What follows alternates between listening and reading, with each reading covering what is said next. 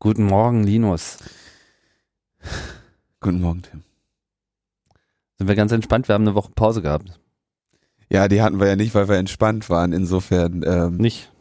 ich warst weiß du nicht warst, entspannt? Warst du entspannt? Ich bin immer entspannt. Ich war, also war auch entspannt, ja, aber jetzt nicht. Jetzt nicht mehr so? Ja, jetzt ist gerade auch entspannt, ja. Na dann ist ja gut. Und trotzdem Podcast machen. Ach nee, komm, lassen wir heute mal aus. Naja, äh, entscheidend ist die äh, äh, Themenlage im netzpolitischen, netzpolitischen Wäldchen. Ähm, jetzt mal die Frage, welche äh, äh, Trolle und Zwerge da gerade äh, herumhüpfen und ums Lagerfeuer hüpfen. ja, Das sind so ein bisschen wieder die alten Waldgeister, ne? Die alten Waldgeister, aber bevor wir zu denen kommen, muss ich noch etwas äh, richtigstellen aus der letzten Sendung, wo es um die GEMA ging. Da habe ich so leichtfertig ähm, Dr. Mottes Aussage übernommen, dass äh, die GEMA gerne 10% von den Clubs haben möchte. Das ist Vom Eintritt. vom Eintritt, genau, das ist rein rechnerisch, kommt das hin, dass das ungefähr 10% sind. Es ist aber eine gestaffelte Tabelle, die sich dahinter verbirgt, die nach Eintrittspreis äh, Preis und Fläche des Clubs ähm, und wenn man dann da hochrechnet, ungefähr bei 10% liegt.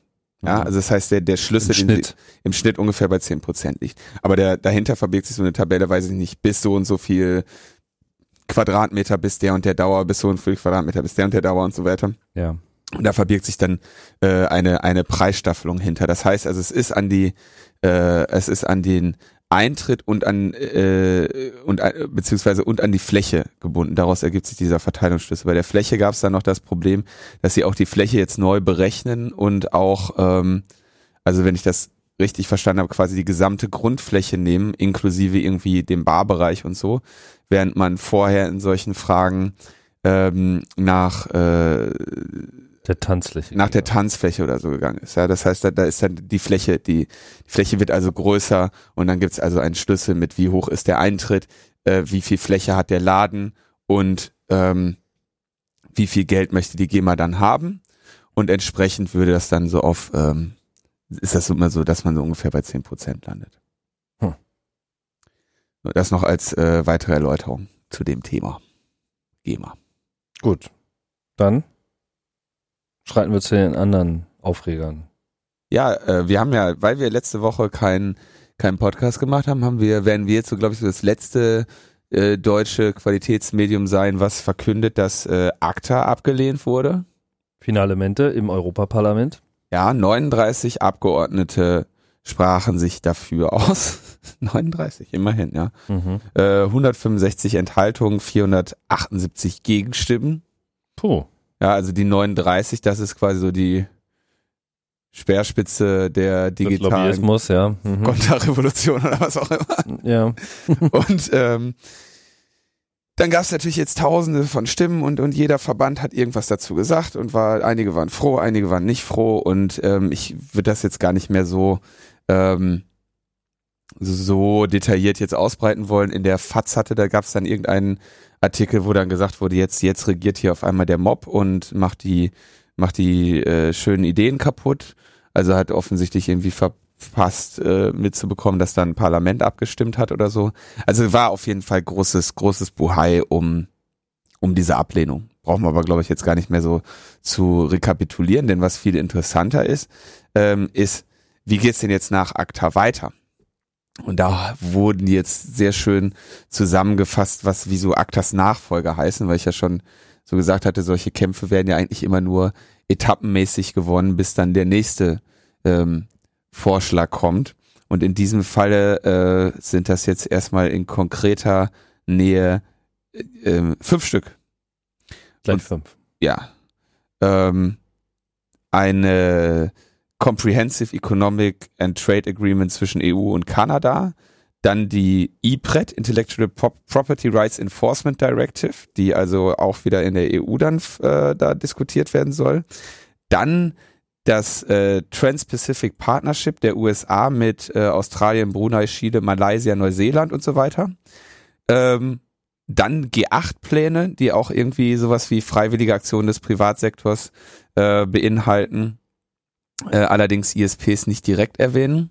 Es könnte also sein, dass die so aus, aus ACTA gelernt haben. Und dann den, äh, das Fortschreiten der ITU. Das war jetzt eine lange Liste. Das Fortschreiten der ITU? Ja, also die ITU, das wäre ist auch, glaube ich, das Thema, was man von denen jetzt ein bisschen ausführlicher behandeln sollte. Die ITU ist ja die International Telecommunications Union, denke ich mal, also die internationale Fer Fernmeldeunion. Und ähm, da, die haben, also es ist eine Sonderorganisation der Vereinigten Nationen, sind insgesamt 193 Mitgliedsländer drin vertreten. Und die machen die Internet International Telecommunications Regulations.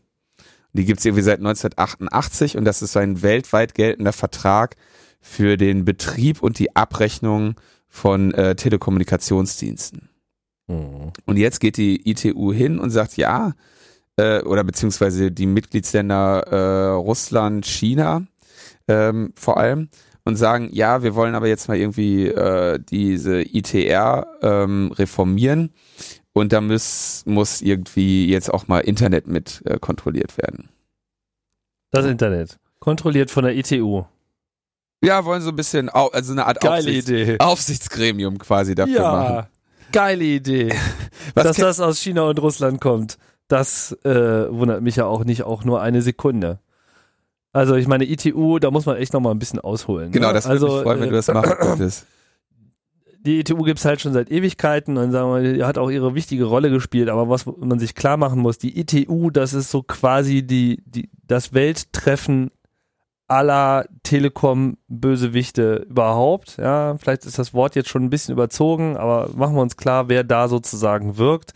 Das ist so quasi geboren auf so Unternehmen wie Deutsche Bundespost und Bell und AT&T, also alle großen nationalen Telekommunikationsorganisationen, ähm, ne, also damals als Telekommunikation im Wesentlichen noch aus Telefon äh, bestand und äh, Telex und sowas und vor allem eben auch eine nationale Aufgabe war, bevor es dann eben äh, schrittweise in den letzten 20 Jahren weltweit eigentlich fast überall mit wenigen Ausnahmen ähm, privatisiert worden ist, das ist das, was die ITU ist. Und das hat irgendwie seine Vorteile, was sagen wir mal so Standardisierung betrifft. Ja, das ist ja so, also wenn mal da sich auf was geeinigt wird, dann, dann funktioniert das auch. Sowas wie internationaler Telefonverkehr und so. Das ist ja alles, sagen wir mal, wirklich nachhaltige, äh, nachhaltiger Technologieverbund. da ist es eben gelungen, über einen längeren Zeitraum wirklich sinnvolle Telekommunikationsstrukturen im Telefoniebereich zumindest also du meinst, Im Telefoniebereich meinst du zum Beispiel, dass jetzt irgendwie die eine, ein Protokoll haben wie die US-Telefone. Genau, SS7, dieser ganze Kram, also dass das Ach, überhaupt SS7. funktioniert, dass einfach äh, na, das ist einfach quasi so die Basis der, der, der modernen Telekommunikation im Sinne von, was modern war äh, Mitte äh, des letzten Jahrhunderts. Ja. Und das Internet ist eigentlich das, der Feind von der ITU, wenn man das mal so sieht. Weil die Telekommunikationskonzerne, wir wissen, was der Beitrag der Telekommunikationskonzerne zum Internet war. Ja, keiner.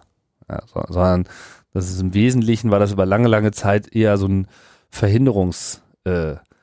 Äh, das heißt, die ITU ist einfach organisatorisch, inhaltlich ganz anders aufgestellt, als wie sich diese Internet, ich will jetzt nicht Gemeinde sagen, aber ja, also die Organisationen, Personen, Gruppen etc., die halt das Netz vorangetrieben und geboren haben, das, das ist einfach eine andere Geistesherkunft. Wenn jetzt irgendwie China und Russland daherkommen und sagen, man sollte doch aus der ITU ein Aufsichtsgremium für das Internet machen, dann würde ich sagen, lass mal. Alle Alarmlampen an. Ja, also äh, das, ich meine, China, Russland, hallo, ja, sie wollen halt einige Fragen? Funktionen der, der ICANN wegnehmen, ne? Also irgendwie.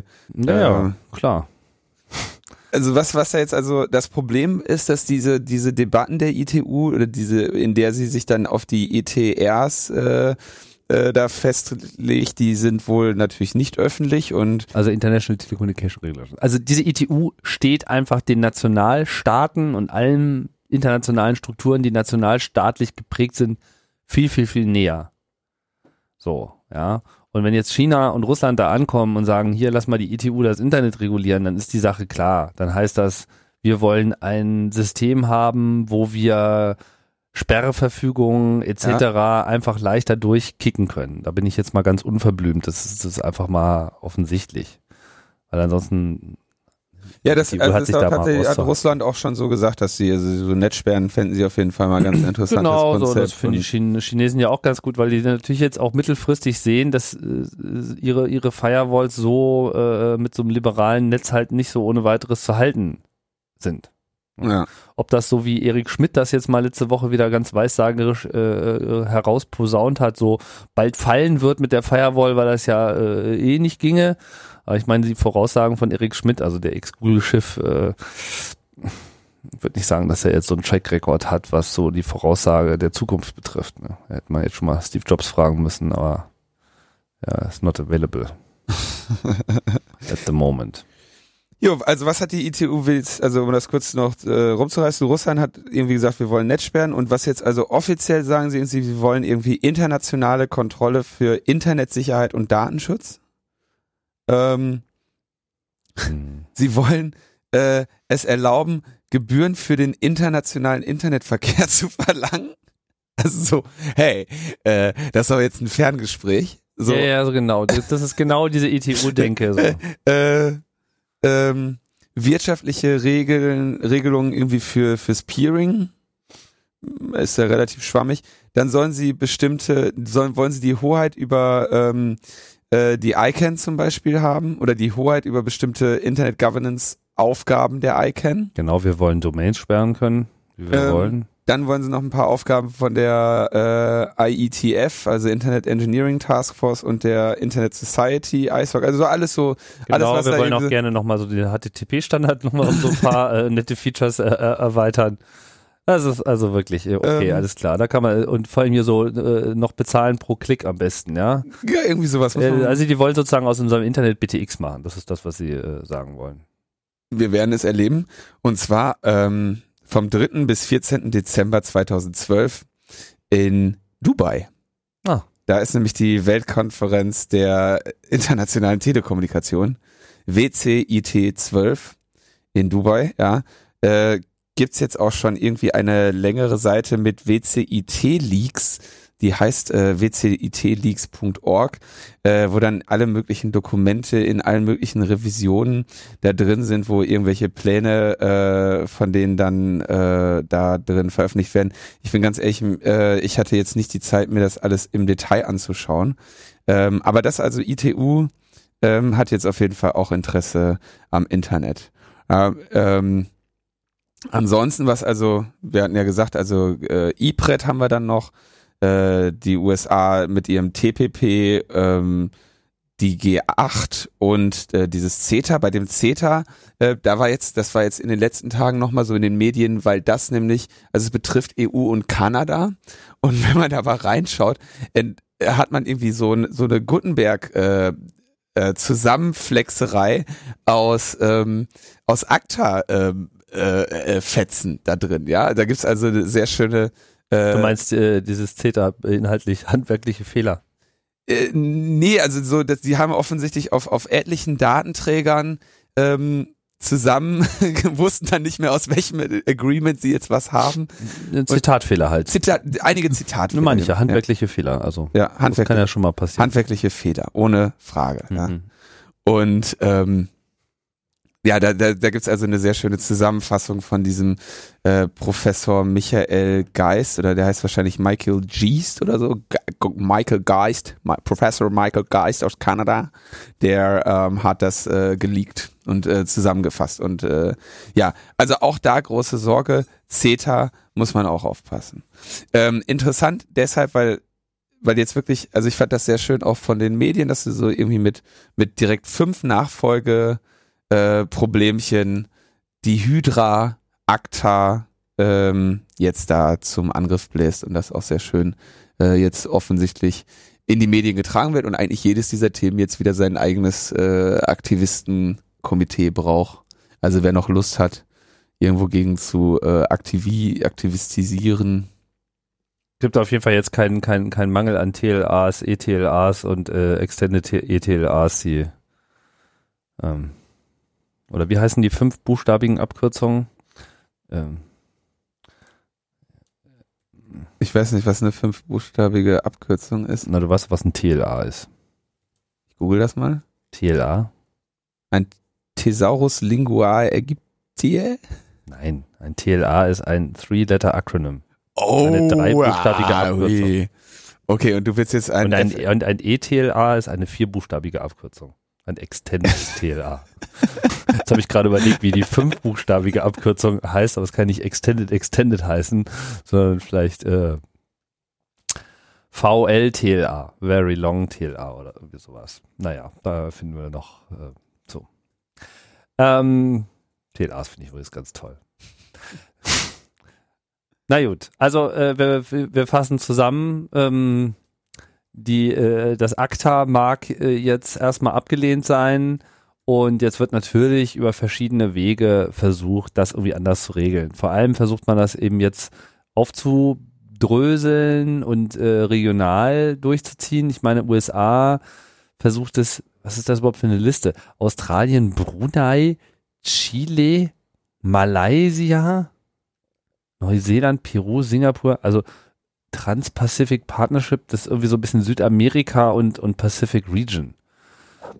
Das sind so, was weiß ich, so die Länder, die sich nicht so richtig wehren können oder wie. ja, irgendwie so. Dass man erstmal versucht, darüber äh, äh, was zu drehen und Kanada und EU. Ja gut.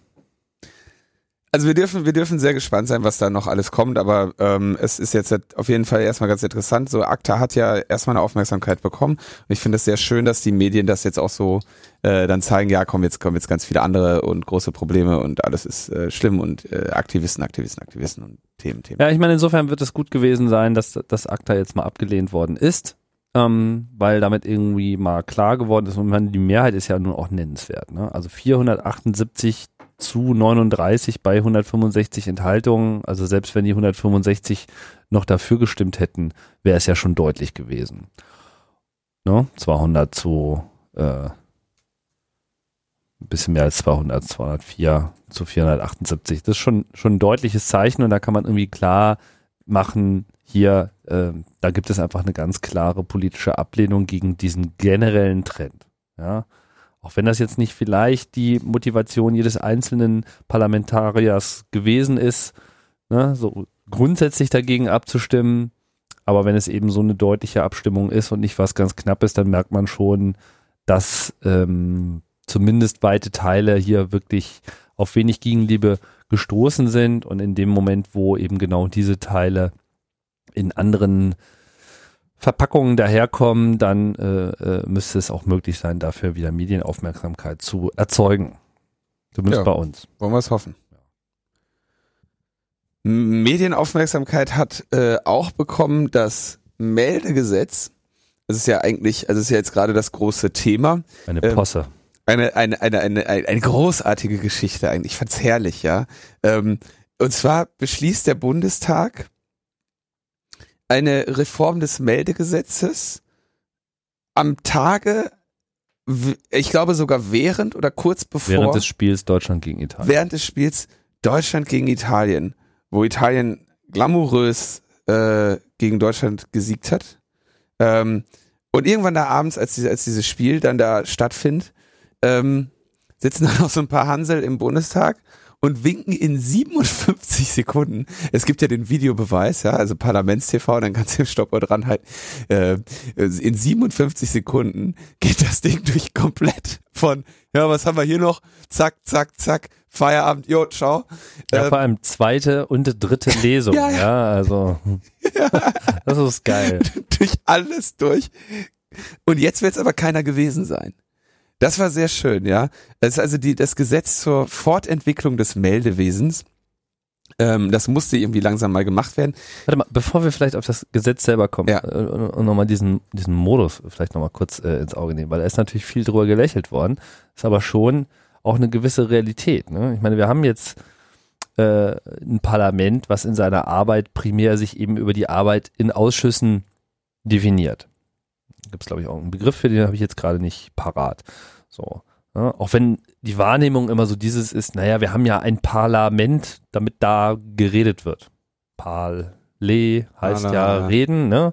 Nur so viel wird da halt immer nicht geredet, sondern in diesen 57 Sekunden wurden ja auch diverse Reden gehalten, also nicht wirklich, sondern sie wurden, wie es so schön heißt, zu Protokoll gegeben. Ich weiß überhaupt nicht, wie das läuft. Ich meine, da setzt sich dann wirklich da jemand hin, schreibt irgendwie über einen Tag eine Rede. Ja, die schreiben ja die Mitarbeiter. Ja, ja, klar, aber ich meine, das ist ja Arbeitszeit, die da äh, drauf geht. Das muss ja auch geschrieben werden. Ich meine, gut, vielleicht haben die da auch mittlerweile die modernen Cut- und Paste-Methodiken äh, äh, ehemaliger äh, Minister. Siri, schreib mal was zu ACTA. Ja, so in etwa. Ne? Also man, man hat da wahrscheinlich auch so einen Floskel-Baukasten, äh, ja, dass man das ja generell scheiße äh, findet und überhaupt, damit man dann später irgendwie sagen kann, naja, ich war ja dagegen und hier guckt mal meine Rede und da stand ja auch alles drin. Nur, dass diese Rede eben so nie gehalten wurde, sondern die wird dann eben zu Protokoll gegeben. Das heißt, man legt dann da so einen Zettel dahin und dann hat man quasi so ein Attachment äh, einer E-Mail, was ja nie einer liest. So, und dann waren ja die paar Hanseln, war ja dann sozusagen immer noch, interessanterweise immer noch proportional zu den Kräfteverhältnissen oder im Wesentlichen proportional zu den Kräfteverhältnissen zwischen Regierung und Opposition vertreten. Also wie bestellt. Und wahrscheinlich ist es in gewisser Hinsicht auch bestellt. Also es wird quasi in der parlamentarischen Arbeit äh, dann dafür gesorgt, dass trotz eines solchen Spieles eben damit da eine Abstimmung stattfinden kann, die entsprechenden Vertreter da sind. Aber wären jetzt mehr von der Opposition da gewesen, dann weiß ich nicht. Hätten die, wären die dann wieder freiwillig rausgegangen oder hätten die anderen dann noch ein paar geholt? Also irgendwie, also es ist ja so ein anerkanntes Spiel, ja, dass man quasi den Bundestag in so einer Art, ähm, soll man sagen, ein bisschen so eine kleine Schlumpfparade da äh, äh, äh, macht, ja, was so die richtigen Vertreter, die man so braucht, sind so irgendwie dabei, ist so, so ein Mini-Bundestag.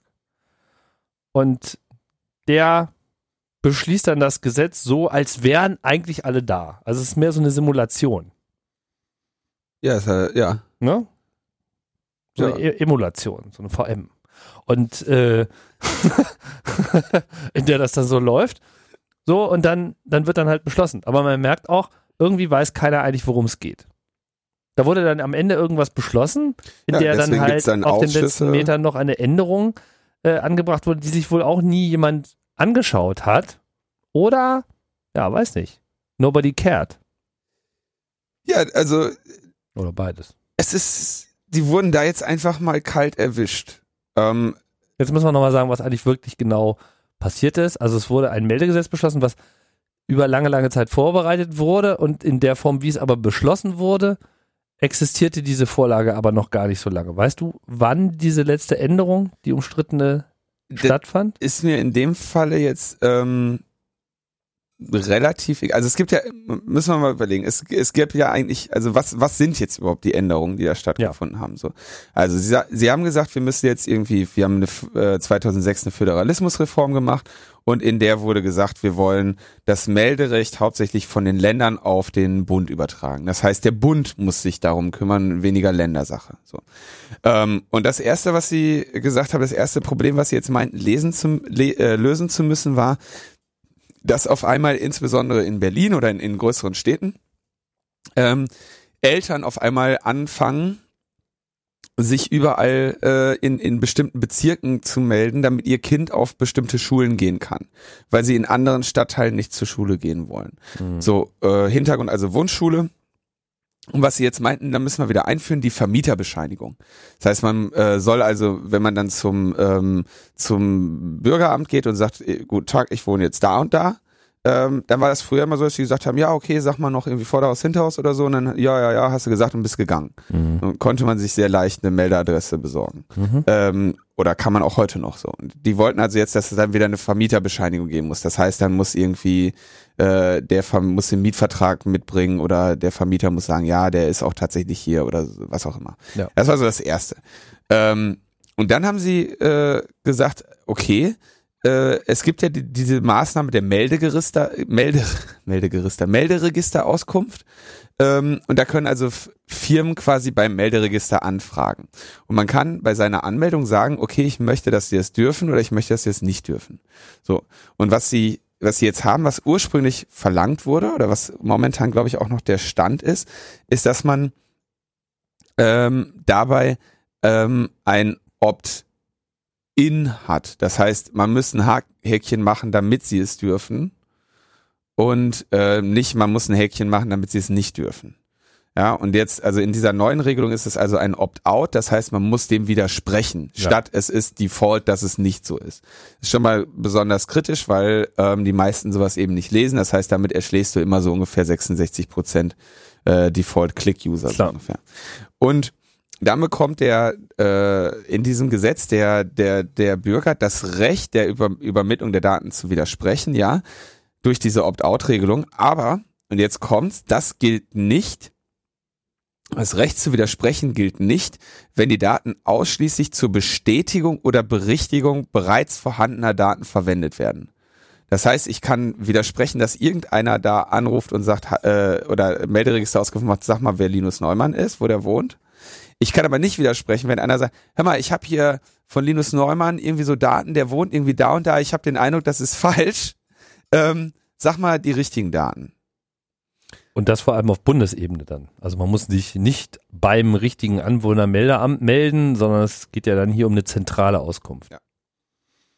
Sprich die so Wahrscheinlichkeit, dass man ich bin mir, also äh, ich bin mir nicht sicher, ob es eine Zentrale oder eine Bundes, äh, ob man das immer noch beim Land machen würde oder bei. Also ich denke, ich gehe eigentlich davon aus, dass du das trotzdem noch bei der jeweiligen Behörde machen müsstest und nicht eine, eine allgemeine. Das heißt, es würde nur dann funktionieren, wenn man schon auch beim richtigen Amt auftaucht. Ja, ist halt die Frage, ob die dann nicht irgendwann sagen können, also man muss schon irgendeins haben, wo der mal war, ja, gehe ich jetzt mal von aus. Da, da weiß ich nicht genau, wo man da diese Anfragen stellen kann. Soweit ich das verstehe, ist es aber nicht so, dass es ein deutsches äh, Melderegister gibt, wo alle drin sind. Da glaube ich, dass die Datenschutzregelungen äh, dem äh, nicht äh, entsprechen. Hm. So, aber Problem ist also, dass ich jetzt dadurch, äh, also wer nachträglich illegal erlangte ähm, Daten haben möchte, oder wer nachträglich die prüfen möchte, also oder man gibt einfach mal eine falsche an und kriegt dann die richtige beantwortet, ähm, dann äh, ist, ist diese gesamte Regelung ja eigentlich umsonst. Ja, also sehr, es ist schon mal ein Opt-out, was schon mal schlecht ist, und der nützt nichts, wenn die Leute die die die Daten schon einmal haben. Das heißt, wer meine Daten einmal hat, darf mich weiterverfolgen, wenn ich umziehe, obwohl ich das eigentlich nicht möchte. Ja, also es geht. Oder zumindest er meint, dass er die richtige habe, hat aber ja. eigentlich eine falsche. Oder er, er gibt einfach. Denkt sich einfach eine aus. Ich denke, dass das so möglich wäre. Ja. Ähm, mit anderen Worten, da. Ähm, oder scrape die sich halt aus irgendwelchen Impressums raus und dann und geht er damit die dann halt, los. Ja. Also man muss halt einfach nur sagen, ich habe die hier schon. Zumindest kann man auch dann falsche oder geratene Adressen daraufhin überprüfen, genau. ob sie richtig sind. Ja, und das ist, da kann man dann, da gibt's eben keine Möglichkeit mehr zu widersprechen, ja. Hm. So, und jetzt, dann ging das irgendwie los und dann wurde auf einmal, dann äh, gab es äh, Medieninteresse daran und dann sagte irgendwie äh, Manuel Höferlin von der FDP, der Vorsitzende der AG IT und Netzpolitik, äh, wir haben das Recht der betroffenen Person einer automatisierten Melderegisterauskunft zu widersprechen gestrichen bevor hier wieder das Geschrei aus der Opposition kommt, die Entscheidung war richtig. So, das, das hat er sich dann aber, glaube ich, relativ bald äh, anders überlegt, weil ähm, dann irgendwie meldeten sich äh, Tilo Weichert und sogar EU-Justizkommissarin Vivian Reding. Alle haben gesagt, dass das irgendwie alles totaler Quatsch ist, was, äh, was da entschieden wurde. Und alle waren, äh, also die Kritik war groß und dann wollte es wieder keiner gewesen sein. Also Linke, Grüne, SPD waren sowieso dagegen. Mhm. Ähm, das Ei gelegt haben, irgendwie CDU, CSU und FDP. Und dann sagte, ähm, dann stand halt irgendwie Horst Seehofer auf der Bühne und sagte, ja, äh, nee, äh, können wir so nicht machen. Und gleichzeitig standen woanders die Leute von der CDU auf der Bühne und sagten, ja, ja, die, wir haben uns, äh, wir haben gedacht, komm, wir streiten uns jetzt nicht mit der CSU, die wollten das halt unbedingt so geändert haben. Also haben wir es mal durchgewunken. Und die FDP stellte sich erst hin und schrie, ja, hier, und äh, musste sich dann wahrscheinlich auch erstmal überlegen, ähm, was sie da verbro ver verbockt haben. Soweit ich das verstanden habe, hat dann äh, Justizministerin Leuthäuser Schnarrenberger dann auch gesagt, dass das ja so irgendwie alles nicht sein könnte und wegen Liberal und Bürger äh, sonst was Partei. Ja. Und dann trat gestern ähm, der äh, Steffen Seibert auf die äh, in Erscheinung. Der Regierungssprecher. Regierungssprecher und sagte, ja, ähm, das wäre jetzt alles nicht so nicht so gut gelaufen und ähm, Die Re Bundesregierung hoffe also eindeutig auf Nachbesserung des Gesetzes im Bundesrat. Das ist nämlich ein Beschluss, äh, also ein, ein, ein, ein zustimmungspflichtiges Gesetz. Das heißt, das muss jetzt nochmal durch den Bundesrat. Der Bundesrat muss das jetzt durchnicken. Und jetzt hat quasi die Bundesregierung mit ihrer Mehrheit im Bundestag ein Gesetz beschlossen, irgendwie während der Fußball-WM da unten irgendwie äh, um 20 Uhr noch was, wo dann der einzige, der immer noch nach wie vor super findet, ist irgendwie hier äh, Friedrich, äh, Innenminister Friedrich, der sagt, ja, ähm, wer das mal genau liest, das ist eine Verbesserung des Datenschutzes. Okay, der hat auch den Entwurf ähm, geschrieben, also er kommt vom Innenministerium. Ja, also der. Ich dachte, diese Änderung ist von dem Uhl und von dieser Gisela Pilz durchgebracht worden. Wenn du das, wenn das so deine Informationen sind, dann ist das so. Ich habe mich um das ist meine Information, aber ich weiß nicht, ob sie stimmen. Ich habe mich um die, also ich habe mich darum, wie die Änderung da jetzt genau reingekommen ist, gar nicht so interessiert äh, weil entscheidend ist, was da entschlossen wird. Ja, ja, und, ja das äh, ist so, ja. Na, aber jetzt, also Regierungssprecher Steffen Seibert stellt sich hin und sagt, ja, was wir da, was unsere äh, Regierung da im Bundestag hat entscheiden lassen, es enthält ohne Zweifel Fehler. und ähm, äh, wir hoffen, dass der Bundesrat das jetzt korrigiert. Also fällt dir ja gar nichts mehr zu ein. Nee, ist geil. Ne? Und sagt, ist auch gut so, ist, ist wahrscheinlich auch gut, dass das so beschlossen wurde, ja, vom Bundestag, damit der Bundesrat das jetzt ähm, Wie Douglas Adams so schön schrieb, woraufhin der Mensch dann auch noch bewies, dass schwarz gleich weiß ist und wenige Minuten später auf einem Zebrastreifen ums Leben kam.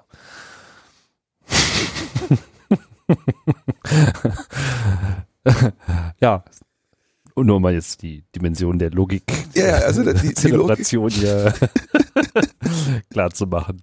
Also äh, ja, eine Posse. Ich sagte es schon, es ist äh, wirklich interessant und zeigt natürlich auch wieder mal sehr schön, wie hilflos äh, teilweise agiert wird. Ich meine, es ist jetzt sehr einfach, da auf die äh, Abgeordneten einzuschlagen, ja oder zu fordern, dass ja die Opposition ja dieses und jenes hätte tun können und wenn ihr da mehr Leute hättet und so weiter. Ja, aber so sind da nun mal die Rituale und sie sind natürlich auch ähm, alle Opfer quasi des, des äh, äh, herrschenden Systems. Ich meine, stell dir vor, du bist jetzt, keine Ahnung, äh, wirst jetzt bei der nächsten Wahl als SPD Abgeordneter von Landkreis äh, Hintertupfing-Appenzell äh, da äh, reingewählt, kommst dann irgendwie in diesen Betrieb, ja, dann ist erstmal hier große äh, Fraktionssitzung und dann wird dir erstmal von vorne und hinten gesagt, wie der Hase so läuft. Ja, ich meine, da stellst du dich jetzt nicht äh, als der Revolutionär hin und sagst, naja, äh, hör mal,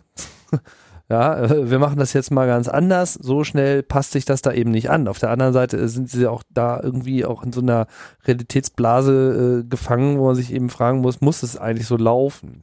Also die, die, die Idee der oder die, die Idee der parlamentarischen Demokratie krankt ja eigentlich heutzutage ähm, hauptsächlich an ähm, also einmal gab es ja so diese Erfahrung aus Weimarer Republik, wo das ja alles noch so ein bisschen mehr, äh, wir reden alle und so weiter ging.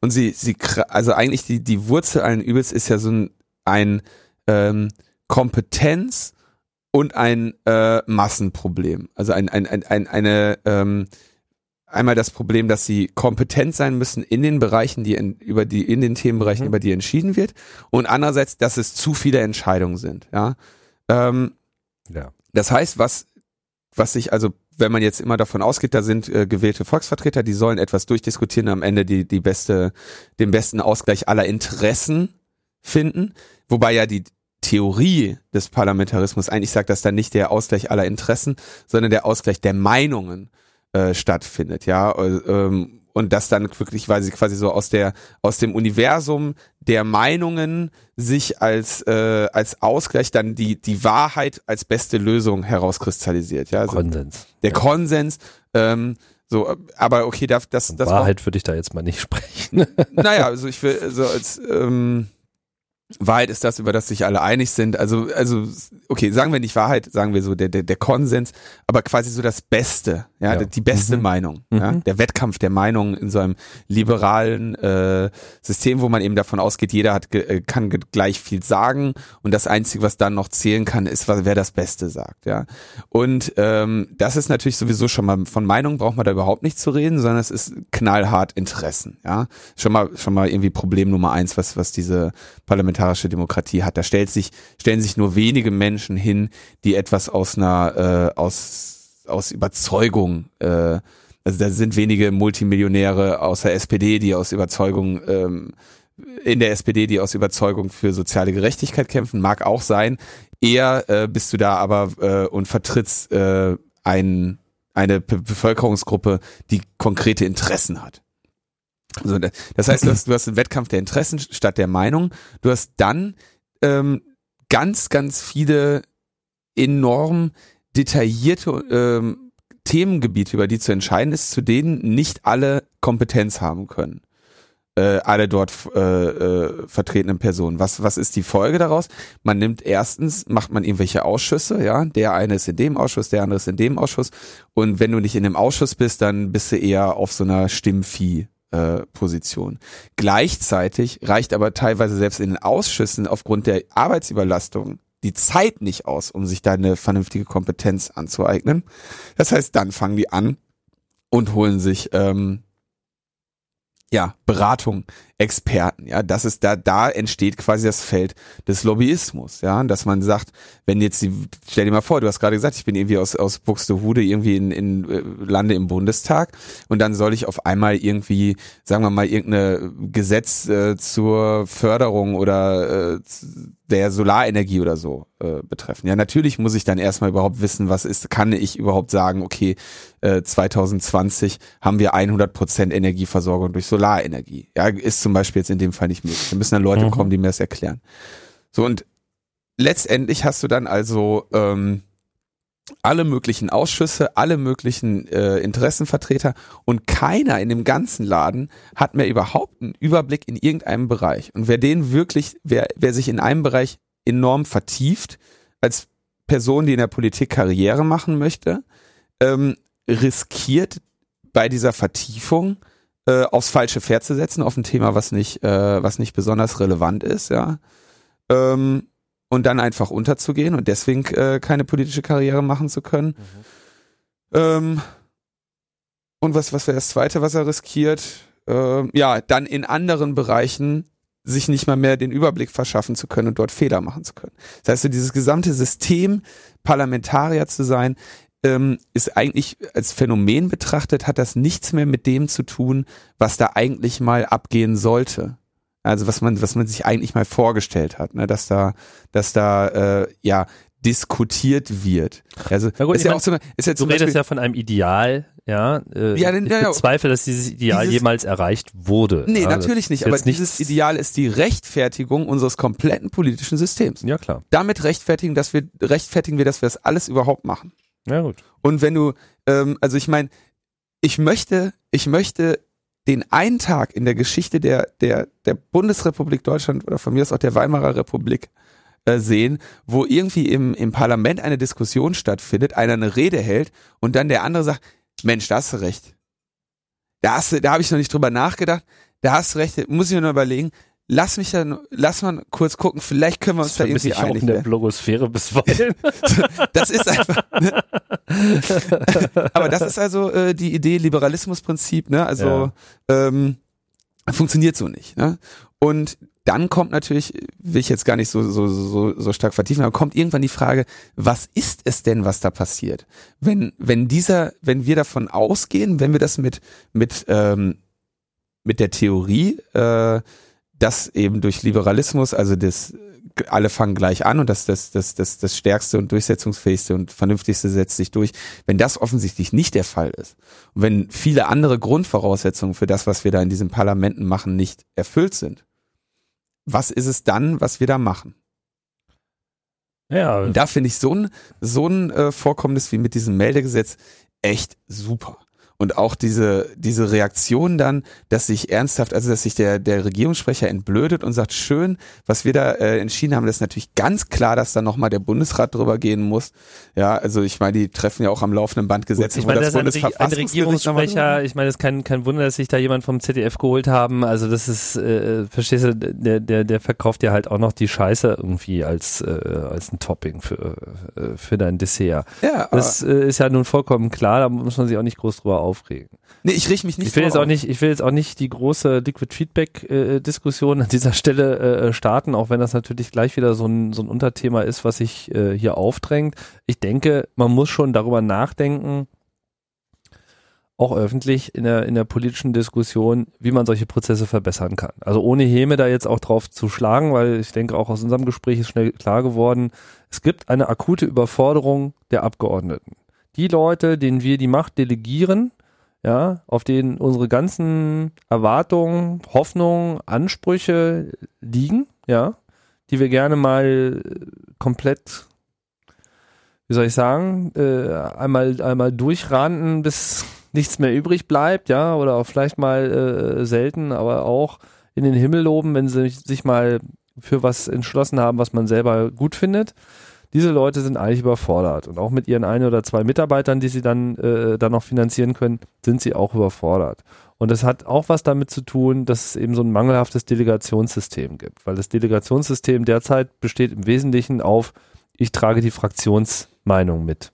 Das ist ja eigentlich das Ding. Und das führt dazu, dass eben solche Entscheidungen eigentlich nur an sehr wenigen Stellen wirklich aktiv mitgestaltet werden. Klar kannst du in der Ausschussarbeit über einen längeren Zeitraum versuchen, das eine zu erarbeiten, wenn du da eben kompetent bist und wenn du da auch Durchschlagskraft hast, ja. Aber so als Hinterbänkler dürfte es wahrscheinlich schon äh, deutlich schwieriger werden. Und wenn es eben in irgendeiner Form Staatsräson, Parteiräson, Fraktionsräson gibt, dann kannst du dich eigentlich dem Ganzen nur noch unterordnen. Und das Ganze drückt sich dann eben wunderbar in solchen Kasperle-Theater-Situationen aus, wo sie da irgendwie in 57 Sekunden ich meine, das ist ja auch, äh, wer, das Video noch nicht gesehen hat, das muss man sich wirklich mal anschauen, ja. Also so erste Lesung jetzt äh, wird hier mit Hand äh, äh, hochheben irgendwie abgestimmt. In der zweiten Lesung muss man dann aufstehen. Ich habe nicht verstanden, was der qualitative Unterschied zwischen Aufstehen und äh, Handheben ist. Ja, aber offensichtlich sind es beides irgendwie so valide Wege. Und wenn man sich das so anguckt, dann, dann hat man wirklich das Gefühl, dass sie da alle sowieso Handpuppen irgendwie, ja, also als ob da sozusagen unter und unter dem Parlamentsboden irgendwie so zwei Riesen sitzen, die irgendwie äh, da quasi die Fraktionen hoch äh, aufstehen lassen oder klassischerweise würde man vielleicht jetzt hier äh, Marionetten als Assoziation wählen. Ja. Aber ich will denen das jetzt selber, diesen Akteuren da konkret so gar nicht vorwerfen. Die tun einfach nur das, was von ihnen erwartet wird, was von der Fraktion, von den Regeln des äh, parlamentarischen Systems in Deutschland erwartet wird und man müsste eigentlich genau von diesen Regeln eigentlich befreien. Die gibt's ja, also die meisten Regeln, die du da jetzt so annimmst, die gibt's ja eigentlich gar nicht. Also die müssen sich ja nicht an ihre Fraktionen halten. Das ist ja jetzt zum Beispiel das, das nächste Problem, ne? Ja, die, vielleicht gibt's das nicht haben auf aber, dem Papier. Genau, sie, sie sind aber alles natürlich Dinge, die sich eingeschliffen haben, weil Weil man, es halt immer schon so gemacht hat. ja, weil der Laden auch sonst wahrscheinlich nicht funktionieren. Nö, würde er nicht. Naja, wir machen mal irgendwann da äh, gerne nochmal sehr viel mehr Parlamentarismuskritik. Ich habe da mal sehr viel zu gelesen. Ähm, gibt's ganz interessante Veröffentlichungen zu. Es gibt auch vor allem, wenn man, also Schöne Debatten, das können wir uns mal aufheben für ein Logbuch Netzpolitik Spezial. ja, mach mal. Sommergarten. Karl Schmidt, Karl Schmidt, bester äh, Parlamentarismuskritiker. Leider dann irgendwann hat das alles in den Nazis gemündet. Vielleicht sollten wir wirklich mal so ein Sommer, Sommer-Event machen. machen wir mal, machen wir mal. Sitzen wir uns schön irgendwie. Hier so wie das Fernsehgarten, weißt du? So Mit Pfeife. Ich möchte dabei Pfeife rauchen. Pfeife rauchen. Was für eine Pfeife? Ohrensessel. Keine Ahnung, irgendeine Pfeife. Egal. So eine Eine mit, Pfeife. Bambus oder Glas. so eine lange, äh, Ja, ja. also so wie Gandalf oder so. So, Ähm, so. Aber ich wollte noch, ähm, Du kleiner Zauberer, du. ich, ich wollte ich wollte noch was Schönes erzählen. Ich wollte noch was Schönes erzählen. Ich habe Ja. nämlich, mir war nämlich nichts äh, zu teuer. Wir, wir wechseln jetzt mal das Thema. Du kannst mal hier den Knopf drücken mit Ja. Themenwechsel. Äh, WikiLeaks hat ja wieder was veröffentlicht. Mhm. Ähm, und zwar wollen sie Obwohl jetzt. Herr, Herr, Herr Assanga ist ja immer noch äh, in der Botschaft. Ne? Der ist immer noch in der Wir Botschaft. dachten ja, die Sache entscheidet sich binnen von Minuten und tatsächlich Nix. passiert nichts. Der hängt da jetzt rum. Ja. Jetzt hat er irgendwie jetzt, ich, äh, wir warten mal bis zur nächsten großen Meldung. Jetzt hat er irgendwie gesagt, er kommt da raus, wenn sie ihm garantieren, dass sie nicht in die USA schicken. Was auch immer. Ähm, genau, also Wikileaks ist aber eigentlich nur die kurze Meldung. Zweieinhalb Millionen E-Mails von syrischen Ministerien wollen sie jetzt veröffentlichen aus dem Zeitraum 2006 bis 2012. Vielleicht ist das so eine Schamoffensive gegen die, äh, an die USA, ne, dass wir sagen, dass sie sagen so, ja, wir sind nicht nur anti-amerikanisch, sondern äh, wir hauen auch auf Syrien drauf. Bis jetzt habe ich äh, viel mehr davon nicht gelesen als, ähm, diese Veröffentlichung. Äh, es gab dann noch irgendwie die Feststellung, dass irgendeine italienische IT-Firma etwas an Syrien geliefert hatte im Tetra-Funkbereich. Ähm, ja, aber bis jetzt war da noch nicht so der große Skandal. Ich denke mal, der wird dann hoffentlich die Tage noch kommen. Also Wikileaks hat wieder was veröffentlicht. Aber was ich eigentlich erzählen wollte, ich habe mich nämlich mit schwedischen Freunden unterhalten Mhm. und äh, zwar zu dem Thema, dass äh, äh, wie jetzt so die Sache mit Julian ist, ja. Und die haben gesagt, äh, also ich habe sie dann mal gefragt, so wie wie sie so diese Wahrscheinlichkeit einschätzen, dass Schweden den ähm, ausliefern würde. Und dann haben sie gesagt, diese Wahrscheinlichkeit ist null, weil die in anderen Auslieferungsverfahren schon irgendwie riesigen Krawall hatten, wo es einfach nur um, äh, sag ich mal, normalsterbliche äh, Asylbewerber oder so ging und nicht um irgendwelche ähm, Popstars, äh, wie Julian Assange einer ist. Und äh, ich habe sie dann mal so nach ihrer Meinung befragt und die haben gesagt, sie sind äh, quasi als, als schwedische Bürger unglaublich enttäuscht und verärgert über Julian Assange, weil die unglaublich stolz waren, dass er da in ihrem, in ihr Land damals ja eigentlich geflüchtet ist. Ja, also der hat sich ja in Schweden aufgehalten, weil er sich da eben im äh, demokratischen Rahmen irgendwie besonders sicher gefühlt hat mit seinem mit seinen Veröffentlichungen Mhm. sind unglaublich enttäuscht, dass er ähm, äh, diesem Land nun öffentlich die ganze Zeit die äh, unterstellt, dass es ihn ausliefern würde an die USA und dass es einen Plot gegen ihn führt. Das fand ich sehr, fand ich äh, eine sehr äh, interessante Auffassung, die ich hier nochmal weitergeben wollte, dass sie also sagten, sie sind, sie fühlen sich eigentlich beleidigt. Ja. Und das kann ich auch sehr gut nachvollziehen. haben wir den WikiLeaks-Teil damit eigentlich schon beendet, weil dann könnte ich das gleich sozusagen die Debatte in ein anderes Thema überführen, das wir vielleicht auch noch hier aufnehmen sollten. Das habe ich mir auch gerade gedacht. Du meinst ähm, The Peter. Der Peter, genau. Ja. Da gibt es ein, also Peter, Peter Sunde, ja, auch ein Popstar auf äh, seine Art, ja, vielleicht nicht ganz so wie Julian Assange, aber spielt in einer ähnlichen Liga und auch diese Geschichte spielt in Schweden. Pirate Bay, äh, kennen das, wir haben das Thema ja auch schon ein paar Mal aufgegriffen und es gab ja vor einiger Zeit schon eben diesen Trial gegen Pirate Bay oder wo sozusagen gegen verschiedene Vertreter von Pirate Bay äh, ähm, ja, eben ein Prozess geführt wurde, der letzten Endes mit einer Verurteilung, unter anderem von Peter Sunde, äh, endete. So. Und äh, das ist jetzt alles auch vom Verfassungsgericht nochmal im letzten Schritt sozusagen der Widerspruch äh, abgelehnt worden. Und äh, im Prinzip ist das Ganze jetzt rechtskräftig und es kann jetzt jederzeit dazu kommen, dass sie ihn eben tatsächlich für ein Jahr einknasten. Und vor allem ist damit verbunden eine Bestrafung äh, in Höhe von 11 Millionen Euro an Schadensersatzzahlungen an, naja, an Rechteinhaber, die halt haben glaubhaft machen können, dass sie eben einen solchen Schaden auch erlitten haben, dadurch, dass bei Pirate Bay irgendwelche Movies äh, gesiedet wurden oder beziehungsweise ähm, gar nicht mal gesiedet wurden, sondern eben getrackt wurden, beziehungsweise dieses Verzeichnis existierte. Jetzt hat Peter Sunde da einen längeren Blogpost zu geschrieben, auf Schwedisch wiederum. Und äh, der äh, Rick äh, Falkwinge, der Gründer von der Pirate Party, also der Piratenpartei in äh, Schweden, hat sich die Mühe gemacht und diesen Blogpost komplett auf Englisch übersetzt. Und wenn ihr nichts zu lesen habt gerade, sonst irgendwie, dann empfehle ich euch ausdrücklich diesen Text.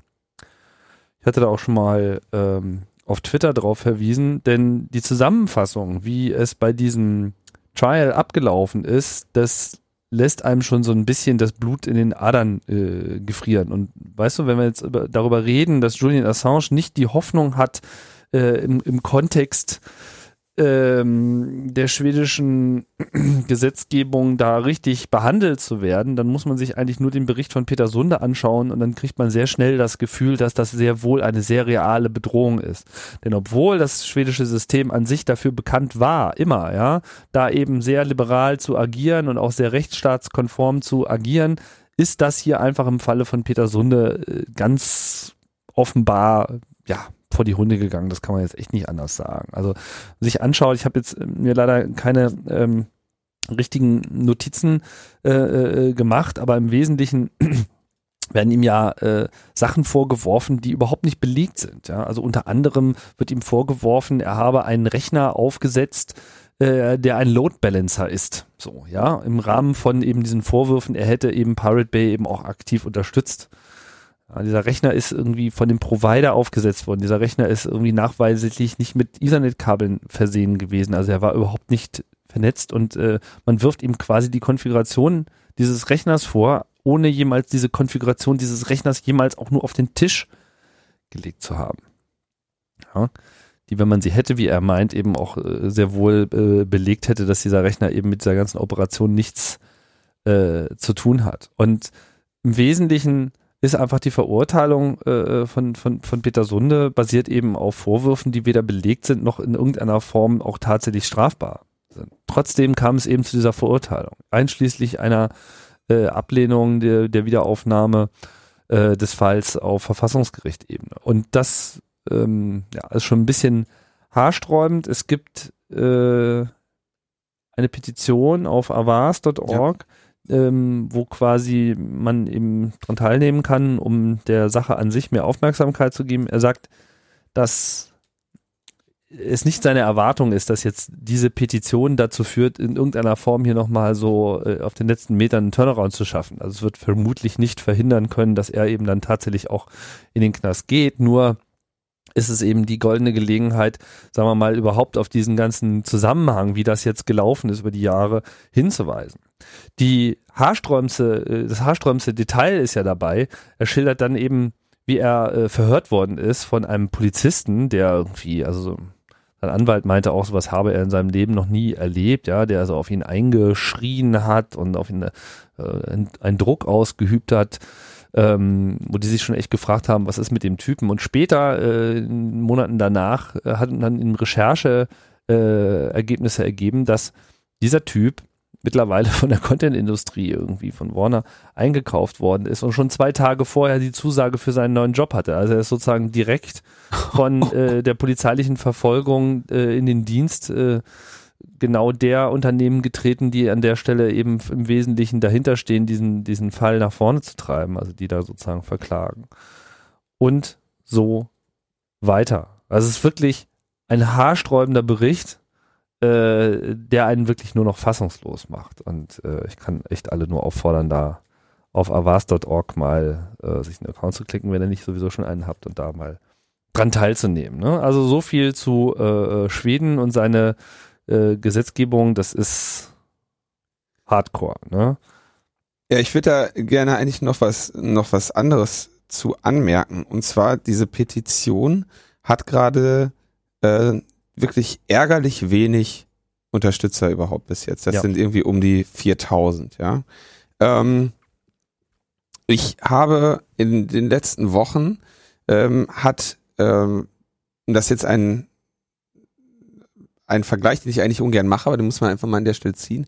Äh, Kim.com, dieser Mega-Upload-Gründer, äh, der ja, sag ich mal, in dem Bereich File-Sharing im Prinzip, ähm, also der hat, der hat ja, sagen wir mal, man könnte File-Sharing einmal begegnen, indem man eine nicht kommerzielle äh, Idee aufbaut, wo wirklich geshared wird und irgendwie eine BitTorrent-Infrastruktur äh, hat.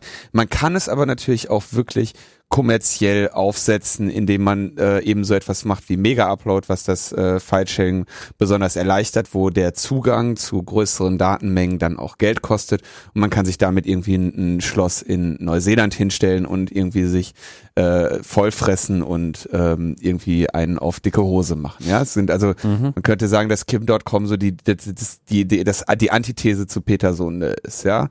Ähm, dieser Kim.com hat jetzt vor einiger Zeit äh, wohl mit so einer absoluten Charmoffensive begonnen, äh, twittert jetzt irgendwie äh, die ganze Zeit irgendwie Fotos. Ähm, Kim Schmitz heißt der. Ja, tun wir ihm gar nicht den Gefallen. Kim Schmitz, Kim Schmitz, ja. nennen irgendwie. Kim, Kim Schmitz äh, twittert jetzt die ganze Zeit Fotos, wo er mit seinen Kindern ist und äh, macht da jetzt einen total auf ähm, auf den den Jesus äh, der, der Netzfreiheit, der da irgendwie fertig gemacht werden soll. Ne? Das ist also ein Multimillionär, der mit ähm, also auf jeden Fall mit File-Sharing, sei es nun äh, rechtlich in Ordnung oder nicht, äh, auf jeden Fall durch Unterhalten von File-Sharing-Infrastrukturen sich äh, sehr, sehr bereichert hat und auch verurteilt ist schon vorher wegen Insiderhandels und sonst was und der sich, glaube ich, in Deutschland in Hackerkreisen schon seit 20 Jahren nicht mehr sehen zu lassen braucht. Ja, der irgendwie andere Leute auch über den Tisch äh, gezogen hat ohne Ende mit so. Kreditkarten. Äh, dieser dieser Deals, Typ, also der geht gar nicht. Dieser Typ hat jetzt äh, relativ bald 100.000 Follower bei Twitter, stößt ein Meme nach dem anderen an, wo alle irgendwie ihm äh, sagen, wie, wie toll er ist. Und wir sind alle Kim.com, ja, also wo du wirklich denkst, ja, sowas liest man, also so wir sind alle, das hört man vielleicht bei bei äh, äh, Urteilen gegen gegen äh, Todesurteilen gegen politische Gefangene oder sowas. Ja, da, da, da gibt's dann mal so solche Sprüche wie wir sind alle äh, diese jene Person. Der hat jetzt 100.000 Follower bei Twitter, freut sich irgendwie, dass er irgendwie bei Cloud äh, Score irgendwie einen höheren Punktezahl als äh, Julian Assange hat und ähm, ist da jetzt offensichtlich stilisiert sich da jetzt echt zu zu, zu diesem Netz Jesus, ja. Und äh, gleichzeitig siehst du Peter Sunde, der wirklich einfach, der mal wirklich so ein Netz-Jesus ist, in meinen Augen, ja, ja. Ähm, der halt äh, gerade mal 4000 Leute für so eine für so eine blöde Petition da bis jetzt hat, wo es darum geht, dass, dass er ernsthaft in den Knast geht, ja, und er ist eben nicht irgendwie Multimillionär geworden mit irgendeinem Konzern, mit dem er irgendwie nee. sackweise die Leute abgezogen hat, ne, sondern der hat einfach nur, äh, ja, hat einen Pirate Bay Tracker unterhalten, so mehr nicht und weniger auch nicht. Und. Flatter gegründet. Und Flatter gegründet, so. Das ist ein guter Mann und ich, ich bin jetzt jedem sauer, der nicht diese Petition zeichnet. Ja, also wenn ihr schon mal bei Pirate Bay also wenn euch Pirate Bay in eurem Leben schon mal ein paar Bits besorgt hat, die ihr dringend gebraucht habt. Buch Netzpolitik gibt's auf Pirate Bay. Wirklich? Müsste es doch da geben, oder? Ja, ja, doch, doch, auf jeden Fall einige Folgen. ja gut, ich denke nicht, dass primär darüber das bezogen wird, aber ihr wisst schon, ähm, wenn euch also in irgendeiner Form das schon mal äh, äh was gebracht hat, dann ist es sicherlich kein Fehler, dort äh, mitzumachen. Aber also da bin ich echt, also ich, ich halte mich da jetzt mal zurück, aber also ich kriege die Krise, wenn ich irgendwie, wenn ich wenn so diese Zeit gleich, ja, wenn man sieht irgendwie Peter Sunde schreibt da diesen Artikel über sein Verfahren ja, ich und mag da gar nicht drüber nachdenken, das irgendwie zu vergleichen. Ich meine, das ist sicherlich mal ganz angemessen, das zu tun. Hier geht's einfach wirklich äh, mal um was äh, Relevantes. Ich meine, ich bin mir am Ende auch sicher, dass man das schafft, irgendwie ihn, äh, sagen wir mal, aus seinen Problemen zu befreien langfristig, aber allein schon diese Knastgeschichte und allein schon dieser, dieser wirklich fishy Sieg äh, ja, auf absolut nicht rechtsstaatlichen Grundlagen geht gar nicht. Gut. Letztes Thema. Das ist eigentlich nur kurz eine Randnotiz. Ich hatte das Thema gerade fast schon ja. rausgenommen. Es gab äh, 2010 hatte die äh, FCC, äh, was heißt jetzt nochmal FCC, Federal Communications Commission oder sowas, ähm, genau, äh, Federal Communications Commission hatte ähm, 2010 in den USA auch so Netzneutralität festgeschrieben. Ja. Ähm, was sie da aber gemacht haben, war ähm, also wirklich so eine zahnlose Netzneutralität mit allen möglichen Ausnahmen. Das heißt, sie hatten nicht wirklich ähm, Netzneutralität da ernsthaft ähm, implementiert, sondern es gab also eine Idee von Netz, so Netz muss neutral sein, solange legal und so und so und nicht für Netzinfrastruktur notwendig und so weiter. Das heißt, sie haben da eigentlich gar nichts geregelt ähm, oder zumindest nichts am keine Regelung äh, aufgestellt, die nicht irgendwo ein riesig großes Schlupfloch hätte. Ich habe das in einem Artikel damals relativ äh, ausführlich behandelt, den habe ich auch nochmal verlinkt. Und ich fand aber sehr schön, wie jetzt ähm, einige US-Provider sich offensichtlich gegen diese Regelung zur Wehr setzen. Und das gebe ich einfach nun mal ohne weitere, ohne weitere, ähm, ohne weiteren Kommentar jetzt einfach mal mit auf den Weg. Und zwar haben sie gesagt, ähm, die Breitbandnetze sind die heutigen Mikrofone, über die ihre Besitzer ihre im ersten Verfassungszusatz festgeschriebenen Rederechte ausüben. Das heißt, wenn das, ähm, wenn die Regierung hingeht oder wenn eine Behörde hingeht und Fe Netzneutralität festschreibt, dann greift sie damit das Recht auf freie Meinungsäußerung der Provider an. Ist geil. Ja, es ist so äh, voll dieser Mitt Romney-Style, irgendwie Organizations are people und so. Das ist doch geil, oder? Mhm. Also brauchen wir, glaube ich, gar nicht weiter zu diskutieren. Ähm, also passt bitte auf, dass ihr auch die Redefreiheit eurer Provider äh, beachtet, wenn die euch dann nächstes Mal irgendwelche Seiten sperren und so, ne? Ja, genau. Das ist einfach hier wichtig, ne? Grundrecht. Ja.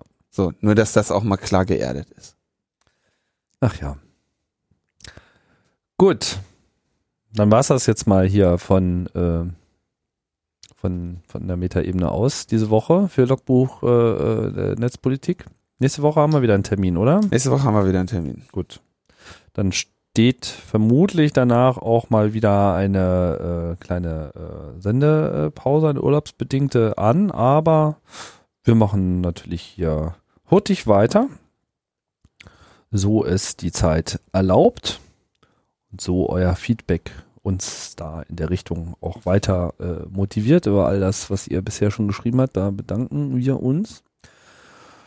Aber werdet nicht müde, uns da auch äh, Hinweise zu geben auf neue Tipps oder wenn mal wieder was falsch war.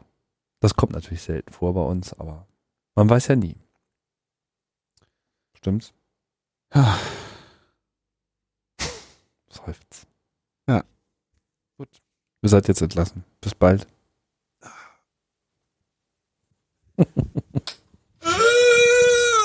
Ah. oh man.